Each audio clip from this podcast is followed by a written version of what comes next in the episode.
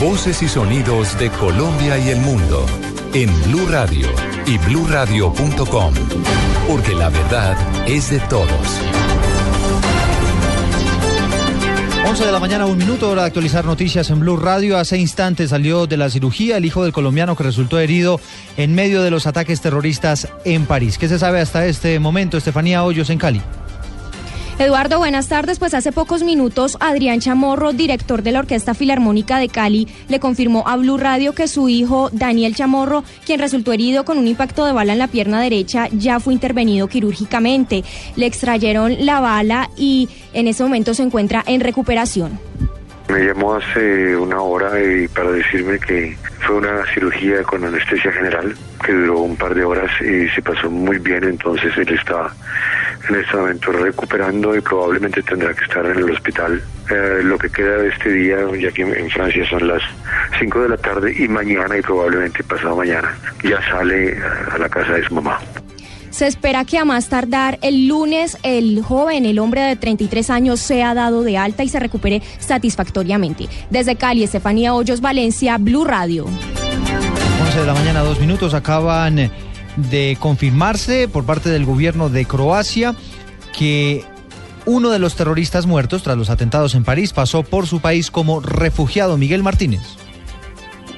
Hola, ¿qué tal? Te saludo con mucho gusto. Efectivamente, ha sido confirmado esto por parte de las autoridades eh, croatas. Eh, fue específicamente la portavoz del Ministerio del Interior de Croacia, Yelena Bicic, quien eh, confirmó este pasaje de, este atacante terrorista eh, no fue detenido debido a que no contaba con ningún antecedente eh, criminal, entonces pudo seguir esta ruta, como se le conoce, la ruta del migrante hacia Hungría y posteriormente a Austria. finalmente te puedo comentar también que las calles de París, pues muy vacías, mucho patrullaje por parte de, la policía, así como de militares, y las estaciones de trenes, las principales estaciones de trenes se encuentran extremadamente eh, vigiladas por eh, miembros del ejército francés que ya han sido desplegadas aquí en, la ciudad. Eh, las autoridades francesas no han, no han cambiado la cifra de personas fallecidas que siguen 129 y las personas heridas son 352 de las cuales todavía 89 están en un estado extremadamente crítico. Ese es mi reporte. Desde París informó Miguel Martínez para Blue Radio. 11 de la mañana, 4 minutos y atención porque se están conociendo fotografías de uno de los presuntos terroristas que participó en estos ataques. Giovanni Quintero. Eduardo, buenos días. El diario Blick de Serbia publicó la que sería la foto del pasaporte de uno de los terroristas del Estado Islámico que atacaron París.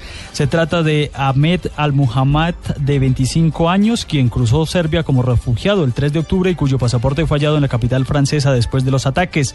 Las autoridades griegas confirmaron ayer que el pasaporte sirio encontrado en uno de los lugares de los atentados cometidos el viernes en París fue registrado el 3 de octubre en ese país.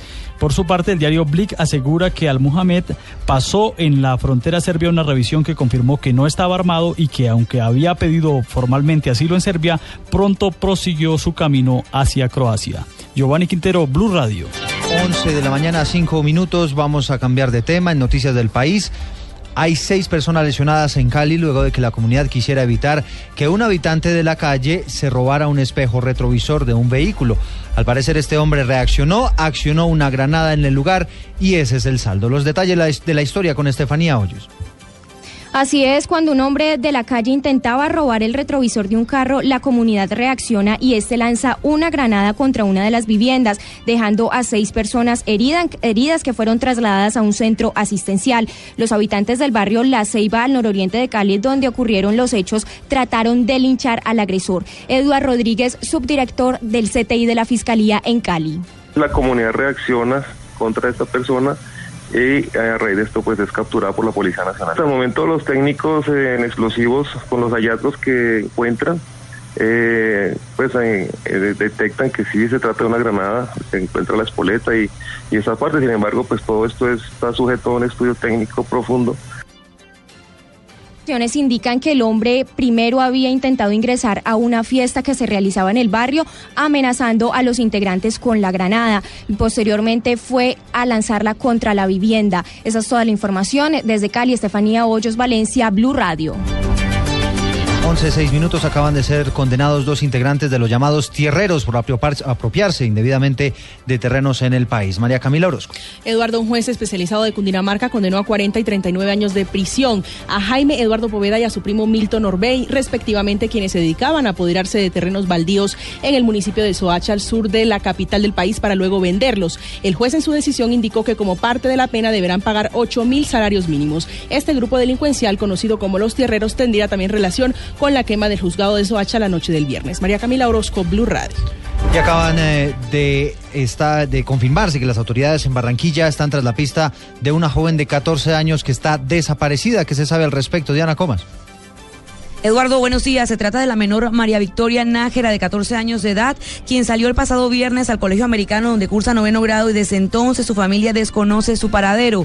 Su padre, Cristian Nájera, asegura que ya el caso está en manos de las autoridades y que el Gaula maneja algunas versiones de lo ocurrido. Sin embargo, nada aún está confirmado. Con las denuncias respectivas, la institucionalidad está haciendo un trabajo eh, eh, muy muy pero muy intenso frente al tema, pero no, en este momento debemos decir que, no hay nada, hay nada positivo todavía, que seguimos tras la, tras la ruta de algunas pistas que están allí, pero que, no tenemos nada en concreto con respecto al, al sitio donde se encuentra la niña. La menor es hija del coordinador del programa departamental de cáncer del Atlántico. En Barranquilla, Diana Comas, Blue Radio. 11 de la mañana, 8 minutos en información deportiva. Les contamos que la selección de Argentina arribará hoy a la Barranquilla para este crucial encuentro por las eliminatorias mundialistas ante Colombia. Fabio Poveda. Los dirigidos por el Tata Martino vienen con la idea de ganarle a la selección Colombia tal como lo hicieron en las eliminatorias anteriores y así lograr su primer triunfo. Ángel Di María y Javier Mascherano hablaron sobre el partido ante Colombia. Sí, sí, pero bueno, tampoco vamos a meter esa excusa. Creo que estamos acostumbrados también a, jugar cada dos, tres, días y así que trataremos de hacer lo mejor posible para poder sacar una, victoria. Estamos en una situación compleja, eh, los puntos que tenemos no son los que queremos, pero bueno, trataremos de, de ir a Colombia y sacar estos tres puntos que nos den un poco de alivio.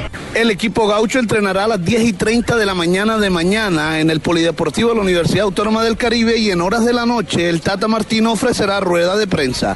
Desde Barranquilla, la casa de la Selección Colombia, Fabio Poveda Ruiz, Blue Radio. Noticias contra reloj en Blue Radio. 11 minutos. La cifra que es noticia hasta ahora tiene que ver con los restos de ocho personas que habían sido exhumadas entre los años 2009 y 2014 para avanzar con las investigaciones del conflicto armado. Hoy, finalmente, sus restos fueron entregados a sus familiares. Y estamos atentos porque los presidentes de Estados Unidos, Barack Obama, y de Rusia, Vladimir Putin, sostuvieron hoy una charla informal en el marco de la cumbre del G20 que se cumple en Turquía. Hasta el momento no se conocen detalles de este diálogo.